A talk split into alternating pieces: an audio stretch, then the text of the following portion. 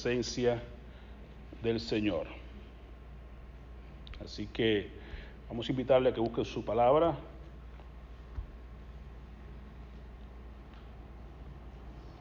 La palabra del Señor.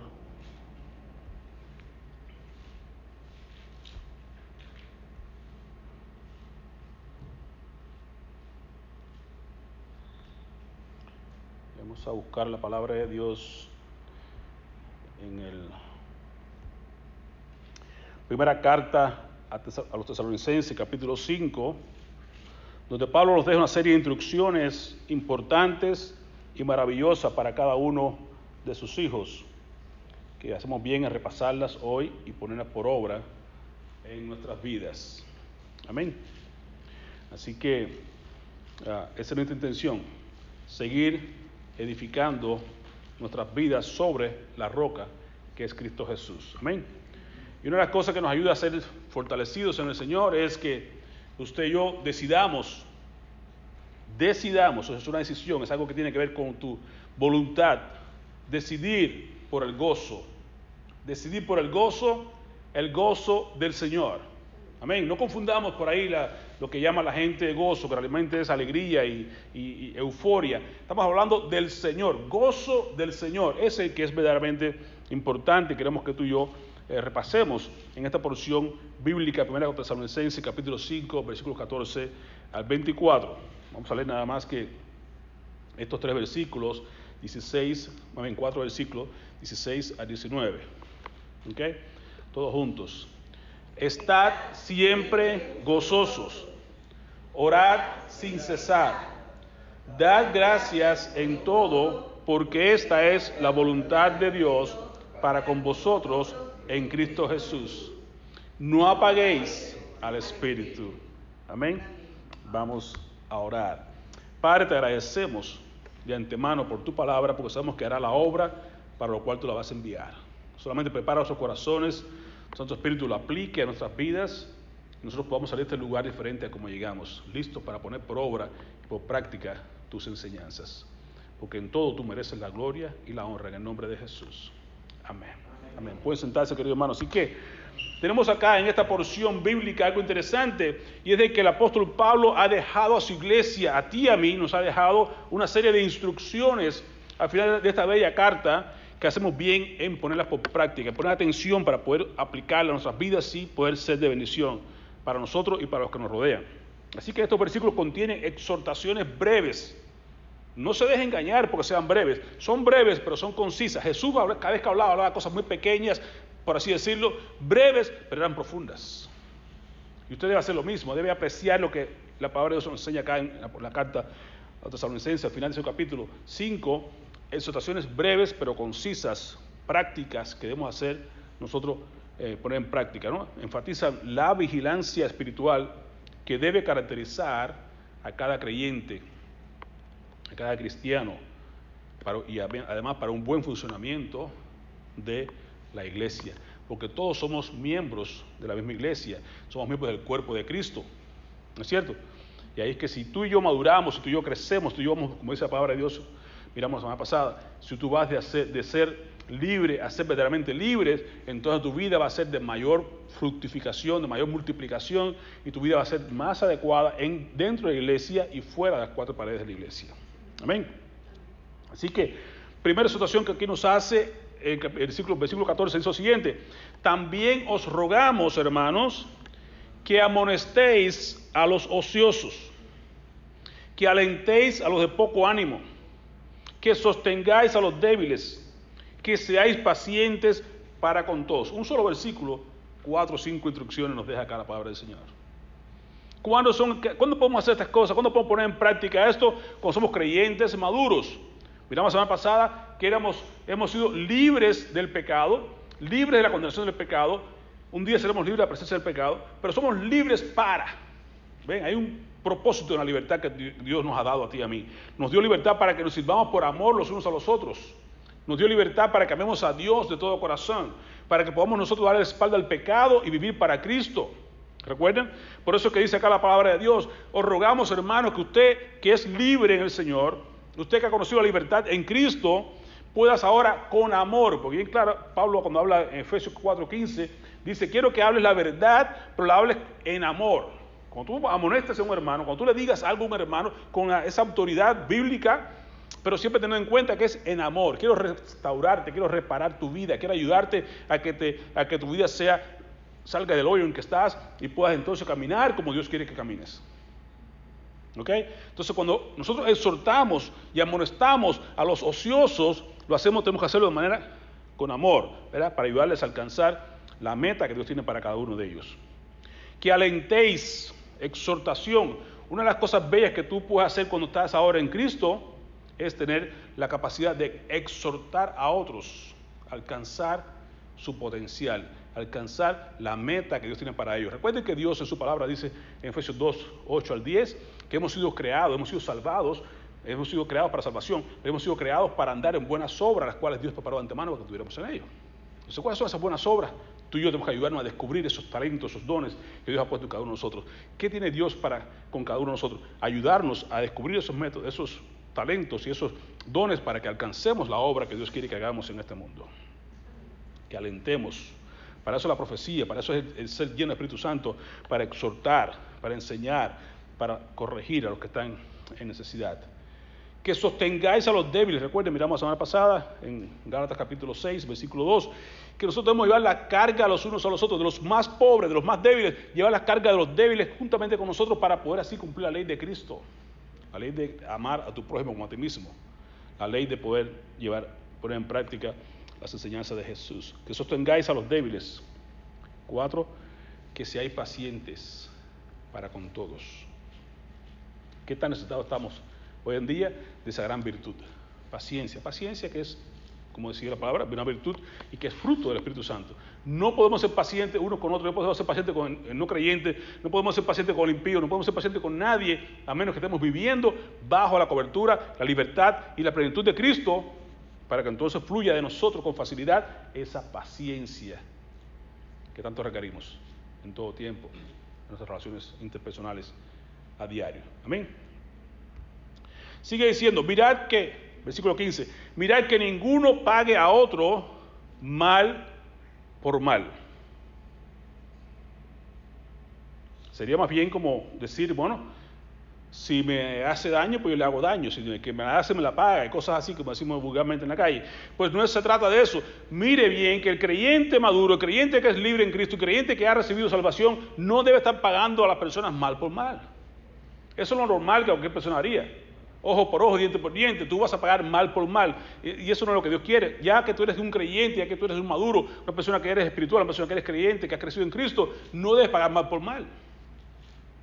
Interesante que pagar mal por mal sería algo como normal, ¿no? Como que es lo, lo, que cualquier persona haría. Sin embargo, Cristo te dice a ti y a mí que debemos nosotros pagar bien por mal, que aunque te hagan mal, tú debes pagar bien. Eso, eso sería entonces sencillamente pagar mal por mal es lo normal que cualquier persona haría. Pagar mal por bien, que también ocurre, tú haces bien, haces bien, aquí te hace mal y mal y mal. Y eso es diabólico. ¿Cómo tú haces del bien a alguien que quiere hacer el mal? Eso es diabólico. Pero Dios nos llama una vida sobrenatural, una vida por encima. Imagínate que esta es la línea media, ¿no? Aquí estamos mal por mal, bien por bien, bien por bien, mal por mal, ¿ok?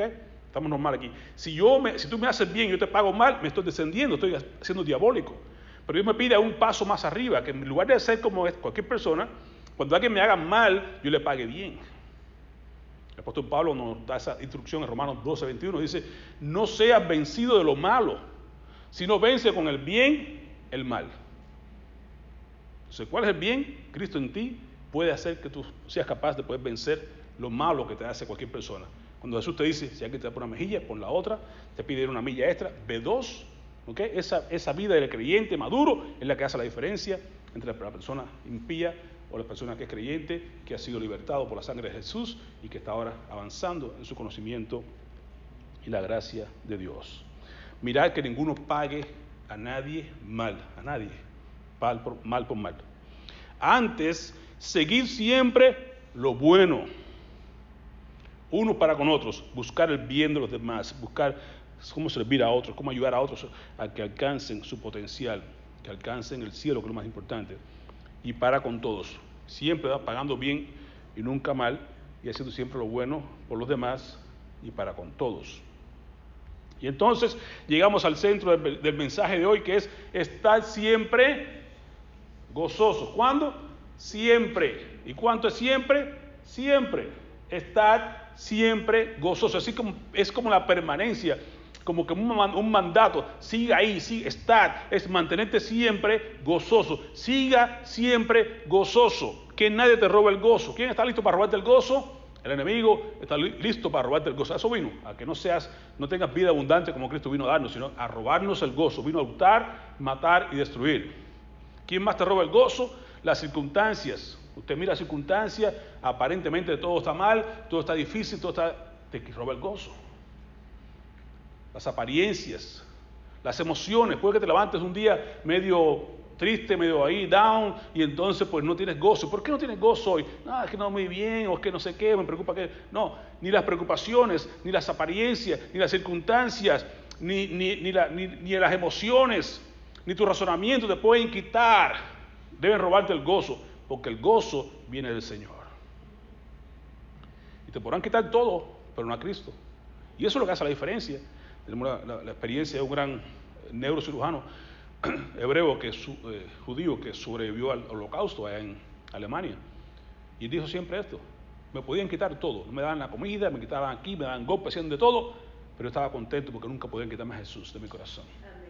Y eso lo mantuvo fuerte, al punto que sobrevivió esa, ese, ese tipo de, de, de, encierro, el holocausto allá en los campos de concentración en Alemania. Y usted puede darse cuenta, lo que te mantiene a ti firme es que aunque te quiten todo, no podrán quitarte a Jesús. ¿Qué hizo que Juan, el apóstol Juan, lo, golpearon? Lo metieron incluso en una caldera con aceite caliente y no pudieron acabar con él. Dice, bueno, a la isla, vayamos a mandarlo a un destierro. No pudieron con él. Y otros ejemplos que hay en la Biblia. No es posible que te puedan robar a ti el gozo si tú tienes, si tú sabes de dónde proviene el gozo. Viene del Señor. Por eso digo, estar siempre gozosos, orar sin cesar y dar gracias en todo. Si usted pone en práctica estos tres elementos, que aunque son varios ¿no? de los que tenemos acá hablando, pero estos tres son esenciales porque son el centro de, este, de esta porción, de, de estas exhortaciones que Pablo nos hace. Estad siempre gozosos, orad sin cesar y ser agradecidos. Dad gracias en todo, porque esa es la voluntad de Dios para nosotros en Cristo Jesús. Qué interesante, recuerda, creo que fue este, el año pasado que cuando comenzamos pusimos otro versículo de memoria, recuerden, estar siempre gozosos, ahora sin cesar y ser agradecidos. Si usted pone en práctica esos tres elementos, estoy seguro que su vida va a ser diferente de ahora en adelante. Piense en esto. Usted tiene un gozo que sobrepasa todas las circunstancias, todas las emociones, todas las apariencias, aún lo que usted puede ver con sus ojos, la, lo, lo, su razonamiento lógico de las cosas, no se comparan a lo que Jesús tiene contigo. Usted debe tener en cuenta, hermano, lo que realmente Jesús te dijo, los hechos reales. Usted ahora es libre del pecado, de la maldad. Ahora usted tiene la palabra de Dios. Ahora usted es un hijo de Dios. Ahora usted tiene el Espíritu Santo morando en usted. Ahora usted sabe que Jesús está sentado a la diestra del Padre intercediendo por usted. Ahora usted sabe que Él fue a preparar lugar para vosotros, para cuando Él venga, nosotros estemos donde Él quiere estar, donde quiere que estemos con Él. Si usted tiene su mente llena de estas cosas, de las verdades, de los hechos reales que la palabra de Dios enseña, nada en este mundo podrá robarte el gozo. Bueno, ¿qué está lloviendo? Está bien, pero para el cielo. No que perdí el trabajo, pero para el cielo. No que me, se, no hay no hay comida, que no hay alimento, que no hay esto, pero voy para el cielo. Lo más importante ya está resuelto. Yo voy para el cielo porque Jesús me ha salvado, me ha hecho libre, pertenezco a Él, me ha guardado en la boca de su mano, intercede por mí. Nada podrá hacerme daño, dice claramente su palabra. Dice que aún lo peor que puede pasar en este mundo, la muerte, no te puede robar tampoco el gozo, porque aún tú sabes que al morir para el creyente es ganancia, dice el Señor, dice Pablo en, en su carta a Filipenses. Para mí el morir es ganancia porque sé que ausente en el cuerpo, presente en el, con el Señor. Jesús me dice su palabra, más bien Pablo escribe en, en Romanos 8:28, y sabemos que a los que aman a Dios, todas las cosas nos ayudan para bien. Entonces, cualquiera que sea las circunstancias que estés pasando hoy en día, lo difícil que estés pasando, el problema que estés atravesando, si tú lo miras a la perspectiva, lo miras a la visión de Dios y Dios te dice que todo obrará para bien, debe estar gozoso. Si Dios te dice que todo que a tu vida, Él no tiene, tiene que pasar por los dedos de Dios. Cuando Job fue atacado ferozmente por, el mismo diablo, tenía que pedir permiso a, Dios. Entonces nada podrá llegar a tu vida que no sea que Dios permita que dé el ok para que va a pasar a tu vida y lo va a usar para bien de tu vida y para su gloria. Cuando tienes en mente esas cosas, nada te puede quitar el gozo. Cada circunstancia que tu vida llega y tienes que atravesar, debes tomarla y atravesarla con una actitud de agradecimiento. Y por digo que es de voluntad. Tienes que estar decidido a elegir por el gozo. Voy a atravesar con gozo. Porque hermano, está establecido, científicamente hablando, las personas que están entristecidas, las personas que están en angustia, las personas que se enferman más, sus defensas bajan se le cae la defensa. Lo hemos visto en todas las circunstancias, ahora mismo la pandemia, como la gente a veces muere sencillamente porque se les va la defensa abajo. ¿Por qué? Porque se entristecen, porque tienen miedo, no saben qué hacer con su vida y mueren. Sin embargo, cuando la persona está firme y está gozoso y canta alabanzas y está fuerte en el Señor, tus defensas se suben y es capaz de, poder resistir cualquier tipo de enfermedad. Qué importante es el gozo en nosotros. Qué importante es ser agradecidos, qué importante es estar siempre orando, pidiendo a Dios su dirección, pidiendo a Dios que se manifieste, pidiendo a Dios. Sin embargo, cuando usted sabe que la palabra se enseña que Dios te dice, nunca te dejaré, nunca te abandonaré, ¿qué me puede hacer al hombre? Porque voy a tener temor. No tengo por qué tener temor porque Dios me dice que está conmigo. No miramos ahorita el Salmo 23, aunque ande por valle de sombra de muerte, tú estarás conmigo. Tú aderezas mesa delante en presencia de mis angustiadores. Tu bien y misericordia me seguirán. ¿Qué más tú quieres? Si Él va contigo, si va avanzando y poniendo todo bueno delante de tu presencia, te está siguiendo el bien y la misericordia. Sus ojos atalayan en toda la tierra. Te están mirando sus ojos. ¿Cuál es la necesidad que tienes tú? La única necesidad primaria es esa, que Jesús sea tu Señor. Si es tu Señor, nada te va a faltar. Entonces, yo voy a estar gozoso y contento, saltando una sola pata ahí, contento. Venga lo que venga, pero soy salvo. Venga lo que venga, soy su hijo. Venga lo que venga, yo voy para el cielo. Venga lo que venga. Si usted mira la vida de esa, perspectiva, mirando lo que ha hecho Dios contigo, como dice el cántico, mira lo que ha hecho Dios, mira lo que está haciendo, sanó mi mente, mi cuerpo, mi corazón, y voy para el cielo, habrá mayor motivación de gozo. No puede haberla. Por eso el Señor dice, estar siempre gozosos. No, hermanos, circunstancias, cualquiera que sea, siempre es siempre. Estad siempre gozosos, porque el gozo del Señor es nuestra fortaleza. Puede ser que lo importante es estar gozoso en qué? En el Señor. Jehová es mi pastor, nada me faltará. Todas las todo se aplica hacia ti. Si tú estás gozoso en el Señor, no hay ningún temor. Pablo fue una persona extraordinariamente ejemplar en este asunto, porque Pablo, nadie como nosotros, nadie como Pablo ha pasado todo lo que lo que él pasó. Y tenemos todo su relato en 1 Corintios, 2 Corintios, todo lo que él pasó. Y aún así decía, regocíjate. Cuando escribió estas palabras, las escribió dentro de una prisión. Regocíjate. ¿Cómo es posible? Porque él entendía que en el Señor había gozo, no en la circunstancia, no de que estuviera metido en una cárcel, no que estuviera a punto porque estaba allá, era esperando la sentencia de muerte, como quiera estaba gozoso, dice, regocíjense en el Señor. Todo lo que necesita es gozarse en el Señor. Todo lo que tiene que hacer es mirar al Señor, meterse con Dios y saber que Cristo es todo lo que necesita. Con Él estás completo. Entonces podemos regocijarnos en el Señor. Y como quiera decir, pues si no me escuchaste, otra vez te digo, regocíjate. Regocijaos en el Señor siempre. Otra vez os digo, regocijaos. Entonces, están siempre gozosos regocíjate en el Señor, estás siempre gozoso, regocíjate en el Señor. ¿Podrá ser posible eso o no? Vale la pena, es bueno. Recuerde que el gozo del Señor, decía Jeremías, o más bien eh, Nehemías 8:10, el gozo del Señor es mi fortaleza. ¿Cuándo somos fuertes? Cuando nos gozamos, ¿dónde? En el Señor. Alegría eh, eh, ¿cómo te digo? euforia. Son cosas que la gente aplica su vida según cómo se sienta, cómo durmió, qué comió, con quién se relaciona, qué hubo, si hay trabajo, no hay trabajo, si hay dinero, si no hay dinero, si hay comida, no hay comida. Eso es, depende de las circunstancias y entonces eso no es, eso es lo que la gente llama felicidad. Sin embargo, lo que estamos hablando es de gozo, no de felicidad. Puede que tú no tengas nada, pero tienes a Cristo, tienes todo. Puede que tengas todo, pero no tienes a Cristo y eres como la gente de la, Odisea. Es un miserable. No sabes que eres un ciego, miserable, desnudo, ciego, sordo. Eso es lo que eres sin Cristo, por más que tengas. Pero si tienes a Cristo, aunque no tengas nada, tienes el gozo del Señor.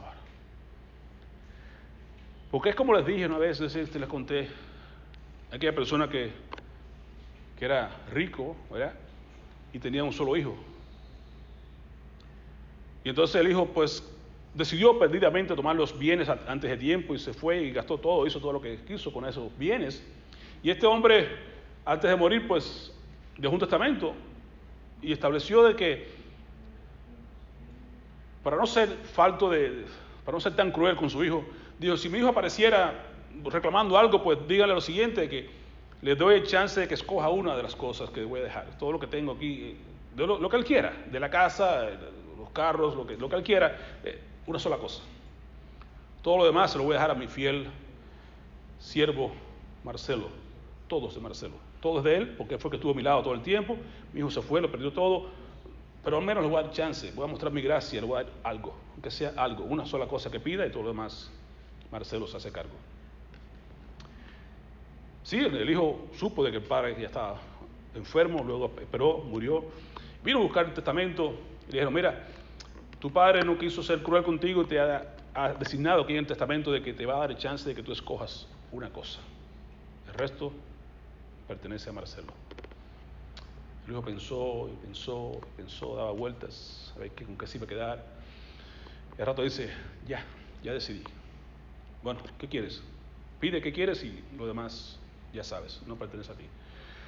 Quiero solo una cosa, que cuál es tu petición. Yo quiero a Marcelo. Sabía. Marcelo tenía todo. Si tiene a Marcelo, todo lo demás que había en la hacienda, todo lo que le pertenecía a él. Fue inteligente. Entonces, ¿qué tú has elegido? Quiero al Señor. Con Cristo lo tengo todo. Sin Él no tengo nada. O quizás tengo algo, tengo que ser un trabajo, tengo una buena hacienda, tengo pero no tienes a Cristo. Porque tienes Marcelo, tienes a Cristo, y tienes todo. Entonces elige Cristo. Ahí está el gozo. En Él está el gozo, en Él está la fortaleza, en Él está todo. Amén. Luego sigue diciendo en Filipenses capítulo 4, versículo 5. Vuestra, recuerde que Pablo estaba escribiendo de la cárcel, vuestra gentileza sea conocida de todos los hombres nos da una recomendación, sean buenos, que su gentileza sean amables delante de todos los hombres. lo que me llama la atención es que Pablo decía acá lo siguiente, el Señor está cerca. Me hace pensar en dos, dos circunstancias o dos situaciones diferentes. Cuando Pablo dice acá el Señor está cerca, se refiere a que Cristo está a las puertas, ya está por llegar. En cualquier instante llega, levanta, su, levanta a su pueblo y tienes que estar haciendo lo bueno, porque cuando, ¿qué dice Jesús? Que bienaventurado el varón que cuando él llegue lo encuentre haciendo así. ¿Haciendo qué? Ocupado, porque le digo, voy a un largo viaje cuando venga, quiero verlos ocupados en lo que yo estoy, en lo que yo regreso. Que Dios cuando Cristo venga te encuentre ocupado, haciendo lo que Él quiso que tú hicieras ganando almas, sirviendo al Señor, haciendo la obra para la cual Él te llamó, te salvó. Entonces el Señor está cerca. Pero al mismo tiempo también está hablando de la presencia de Jesús. Dios es espíritu y Dios está en todo lugar. Entonces Dios está cerca, el Señor está cerca de ti en todo lo que tú hagas. Haz las cosas bien porque Él te está mirando, Él está ahí, está cerquita de ti, está todo está desnudo ante su presencia, todo está a la vista de Dios. Entonces, ¿por qué tú vas a hacer maldad? ¿Por qué vas a hacer mal a alguien? ¿Por qué vas a traicionar a alguien? ¿Por qué vas a hacer las cosas por detrás? Dios lo está viendo todo. Hazlo todo bien delante de Dios porque Dios te está cerca, te está mirando y además está por llegar. Si te encuentras haciendo lo, malo, castigando a los consiervos y dando, no dándole comida y haciendo lo que está haciendo negativo, te va a costar. Son esas dos vertientes, piensa, el Señor está cerca. Llegar y está cerca de ti en lo que estás haciendo. Todo está desnudo delante de sus ojos. Por tanto, seamos benignos, seamos amables. Dice Pablo, como hijos amados, santos y escogidos de Dios, vistámonos de entrañable misericordia, de benignidad, de bondad, ¿verdad? de paciencia, soportándonos unos a otros, sobre todas las cosas vestidos de amor, que es el vínculo perfecto. La palabra de Dios mora en abundancia en nuestros corazones, que su palabra reine como, como un árbitro en nuestros corazones. Es importante las instrucciones que Pablo nos ha dejado en todas sus cartas, son bellas, son interesantísimas, y es bueno que las veamos a la luz de la palabra de Dios. Ahora hay un hecho interesante, bueno, un hecho de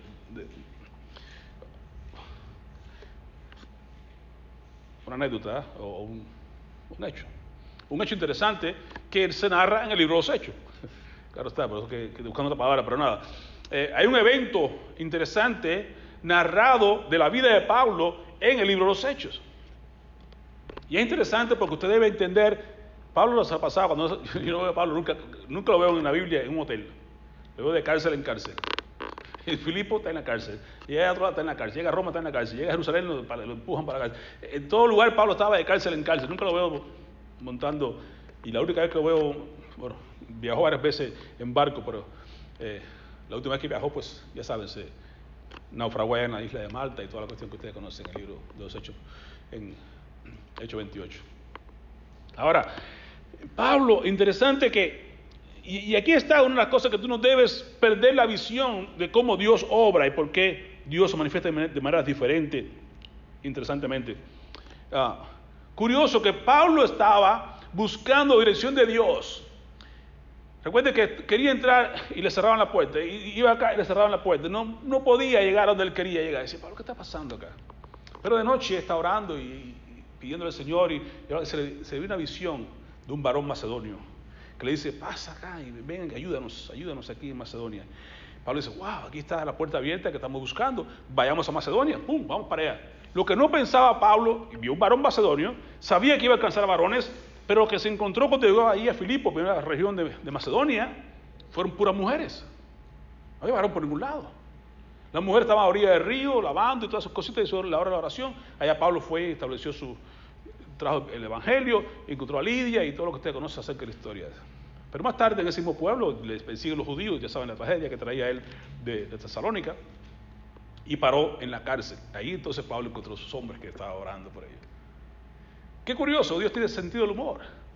Tú oras a Dios, Dios te abre una puerta, no encuentras lo que estabas buscando, pero Dios te va a mostrar por qué te trajo hasta allí.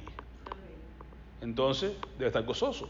A la circunstancia no parece real, no parece lo que era lo que estaba buscando, pero Dios se encarga de hacer algo. Por eso, sea agradecido, ora, sea agradecido y mantente gozoso. Pablo quería ir a Roma, no fue en un viaje de placer, fue como preso, fue en el barco, sabe que se naufragaron, todo lo que pasó, pero llegó a Roma. Así que cuando Dios pone algo en tu corazón, Dios lo va a hacer, Dios termina la obra que comenzó en tu vida pero nunca va a ser, no siempre va a ser como tú quieres o te lo imaginas o te lo pintas en tu corazón. No, pero aún así cuando no sea tal como Dios quiere, como tú te lo has imaginado en tu vida, sí Dios quiere las cosas correctamente y Dios va a llevar a cabo su plan en tu vida como Él quiere, a su manera, en su tiempo.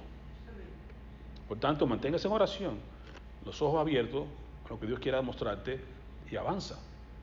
Pero mire como decía Pablo acá después que lo, azotaron y todas las cuestiones, y todo lo que pasó ahí en Filipo, lo meten a la cárcel, lo echaron en la cárcel, mandado, mandando al carcelero que lo guardase con seguridad.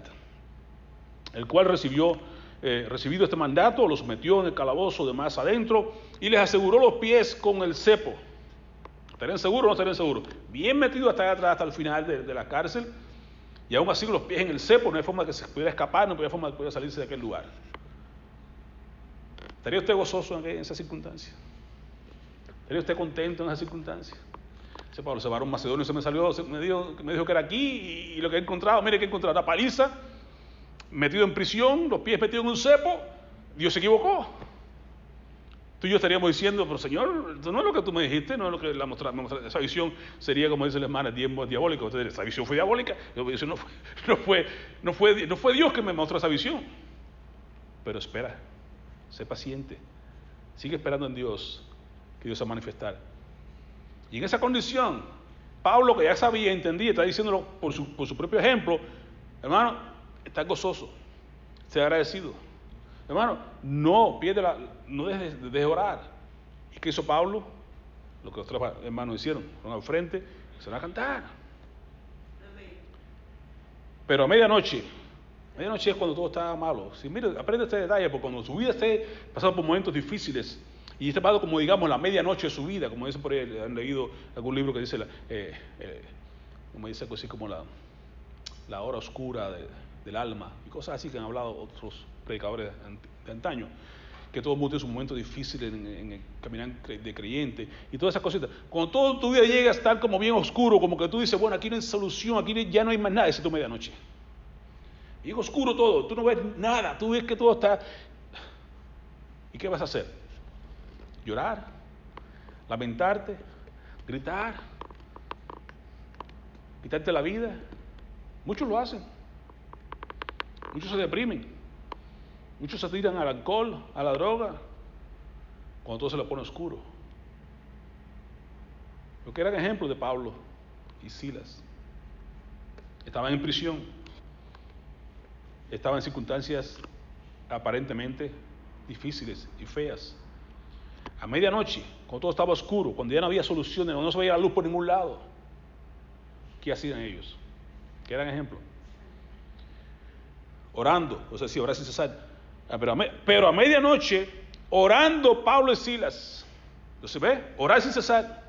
A medianoche, en medio de sus circunstancias difíciles, en medio de su problema. Ora al Señor. ¿Y qué más hacían? Cantaban himnos a Dios y entonces los presos oían. Los hombres que Pablo estaba mirando y pensando en Macedonia alcanzar, ahí estaban, escuchando. No como tú querías, no como tú te imaginaste ver, quizás que ibas a ver, allí te iban a estar esperando una gran, como en, como en Atenas, allá en el... no, es en la cárcel, es en el donch. Ahí estabas. Pero dice Pablo, esta es la oportunidad que tengo. Pero hermano, tú y yo vamos a ser juzgados, no por las, eh, cuando habla de las obras que vamos a ser juzgados, es sencillamente por las por la verdad que tú conoces y las oportunidades que tenías para poner en práctica esas verdades. Entonces Pablo dice, yo lo que tengo es el Evangelio y lo que tengo, la oportunidad que tengo ahora es que estoy en prisión, pues aquí la voy a soltar. Y Pablo por eso es que fue bendecido, porque usted tiene, lo que usted tiene de Dios, úselo en el momento que Dios le da y la circunstancia que Dios lo ponga en su trabajo, en su casa, en donde va a ponerse ahí con el barbero, que me estén pelándole, háblele al Señor, que usted va a hacer lo que sea que usted haga, en el momento que usted esté, prepárese y de, ahí la palabra. Alguien va a estar escuchando. Alguien va a estar escuchando. Aunque usted no cree, se aquí estaba Pablo y yo solo, y gocémonos Pablo, y sí, la, gocémonos tú y yo aquí, alguien está escuchando. Los demás presos estaban escuchando. Y te aseguro que ahí fue que surgió la, la iglesia de Filipos, con Lidia, que conocí anteriormente ahí en el río, con estos presos y con aquellos carceleros y todo lo demás que fueron al Señor por causa de Pablo. Las circunstancias fueron duras, fueron oscuras, pero ¿qué hacía Pablo? Oraba y cantaba himnos a Dios. Entonces hay bendición cuando tú y yo somos capaces de poner en líneas con Dios, alineados con Dios. Oramos a Dios cantamos a Dios, buscamos hacer la obra que Dios quiere que hagamos en el lugar que Dios nos ponga, brillar donde Dios nos ha plantado y la obra la hace el Señor. El resultado siempre es de Cristo. Nunca piense usted en el resultado. Usted piense siempre en sembrar. Hablamos de eso cuando hablamos de las, parábolas.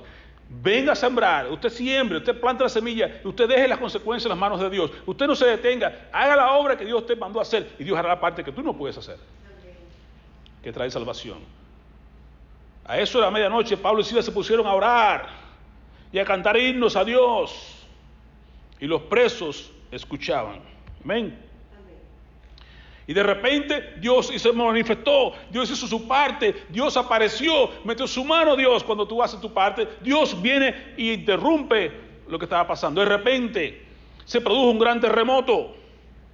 De tal manera que los cimientos de la cárcel fueron sacudidos. ¿A qué respondió esto? A una vida de oración, a una entrega total de, confianza en Dios, a un momento de alabanza, cuando todo estaba oscuro, cuando no había señal de nada. Alaba al Señor en medio de circunstancias difíciles, en medio de los problemas, y Dios se va a hacer presente.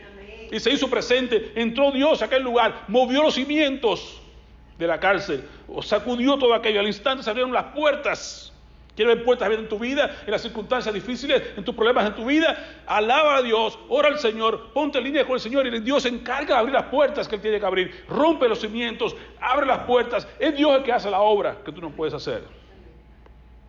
Al instante, Dios hizo lo que, lo que tú solamente Él podía hacer.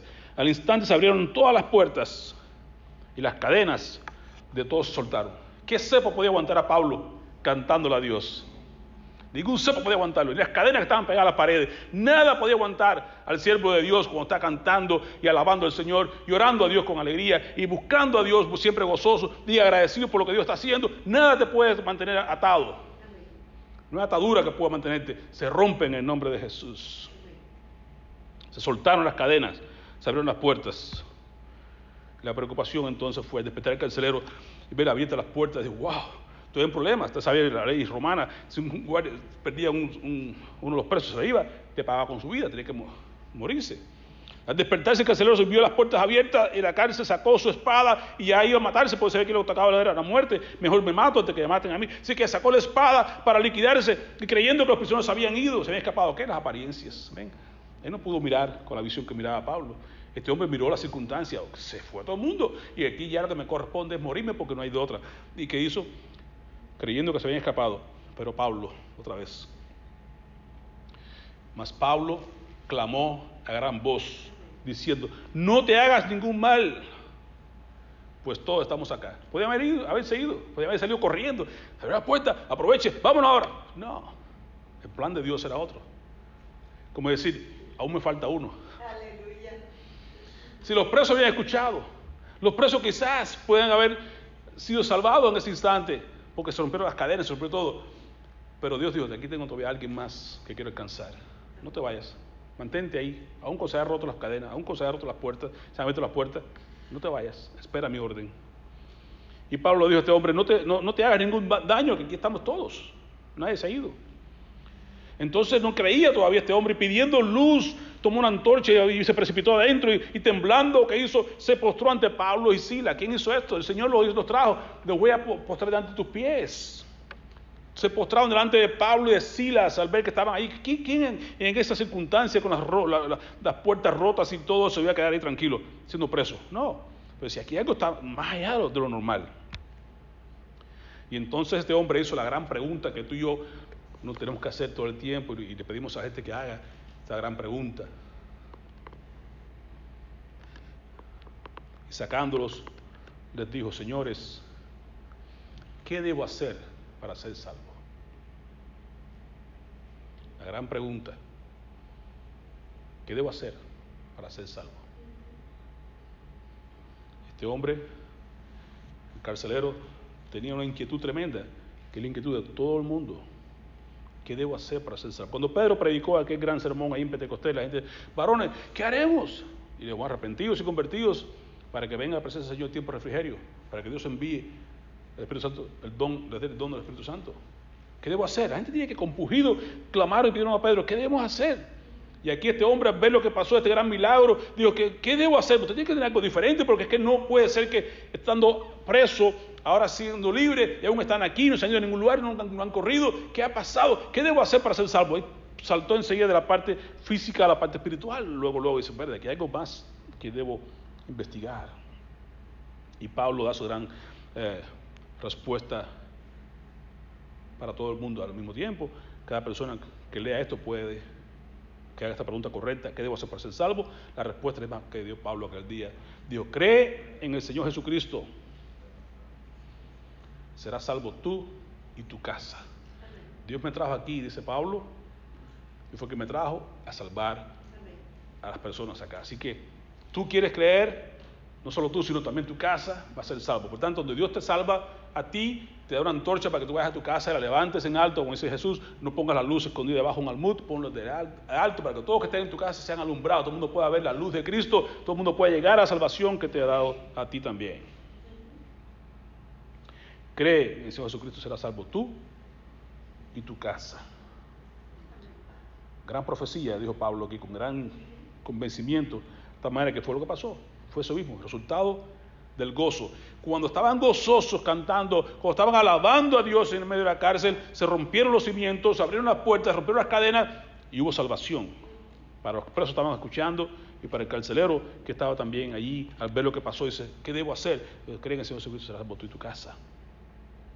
Y este hombre, como resultado del gozo de haber sido salvado, que hizo, puso en práctica. Eso es la salvación. La salvación no es obras para ser salvo, sino que porque soy salvo, ahora obro. Y este hombre cuando fue salvado, que Pablo, dijo, cree en el Señor Jesucristo será salvo tú y tu casa, él creyó.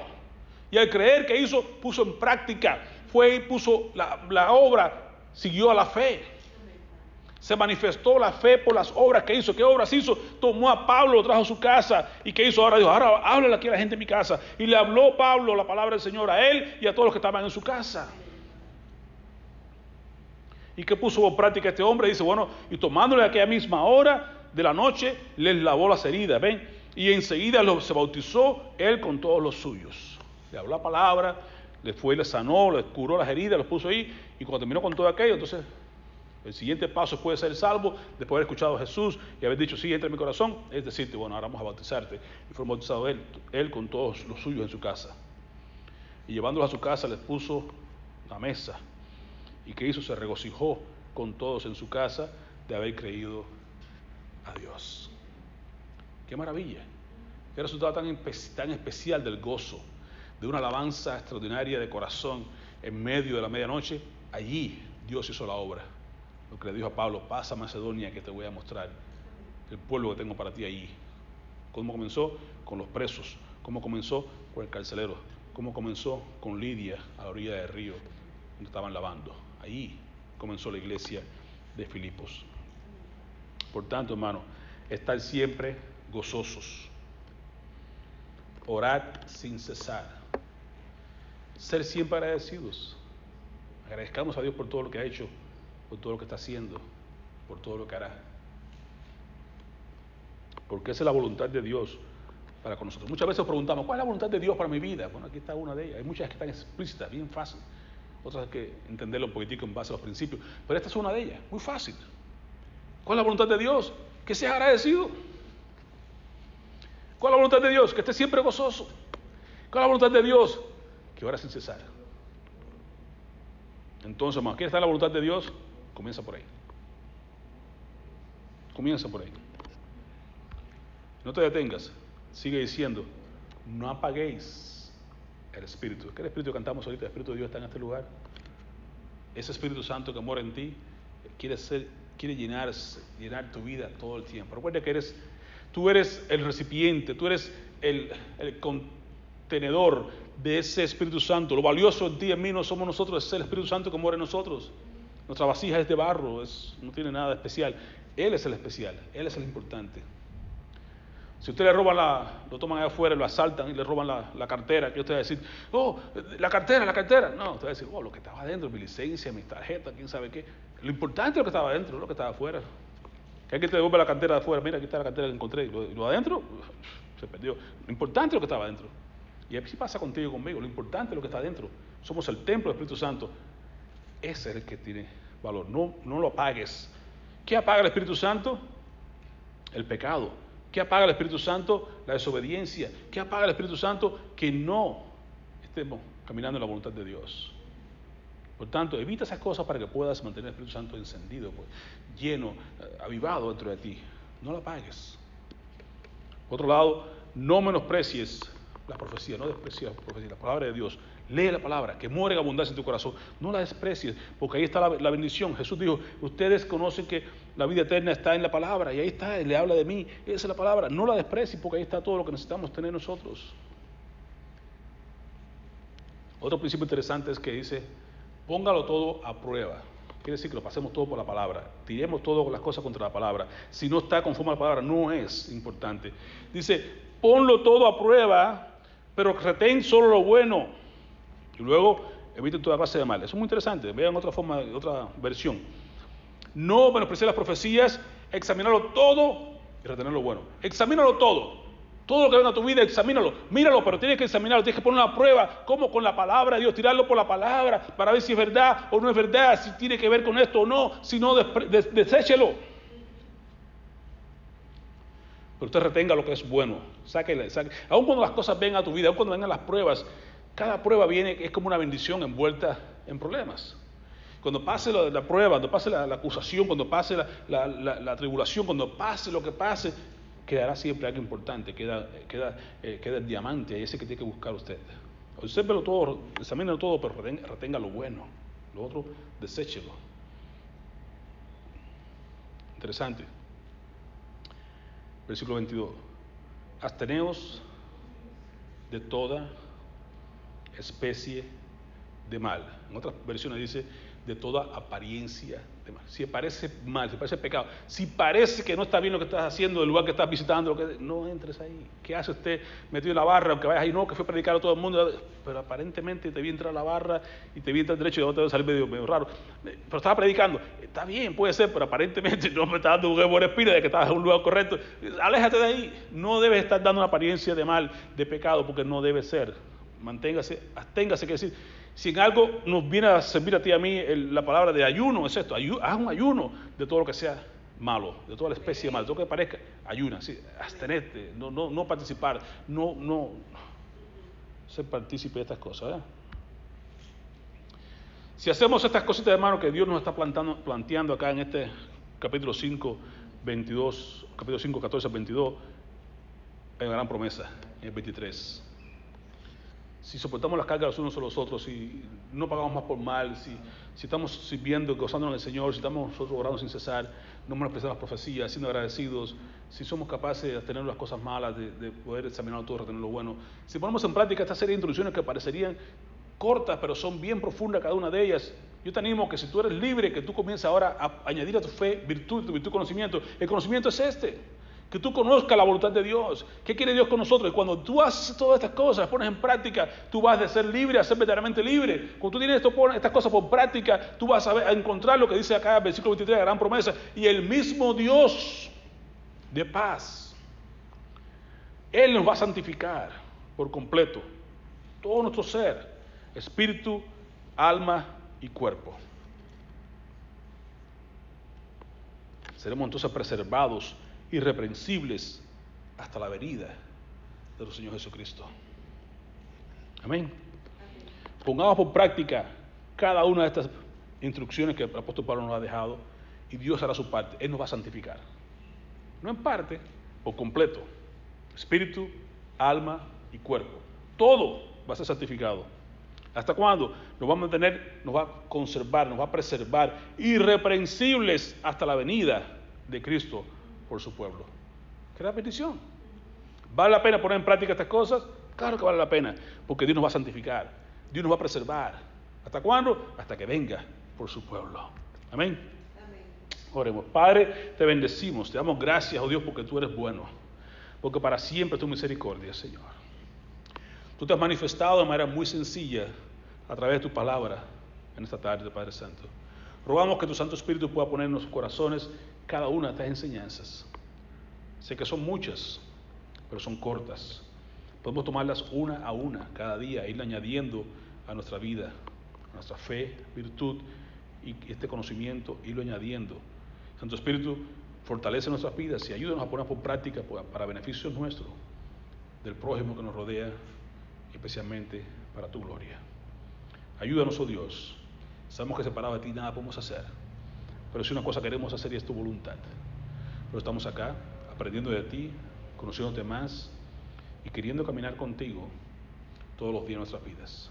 Te bendecimos, te alabamos en el nombre que es sobre todo nombre, en el nombre de Jesús. Amén. Amén. Amén. Así que puestos de pie vamos a cantar este himno que el apóstol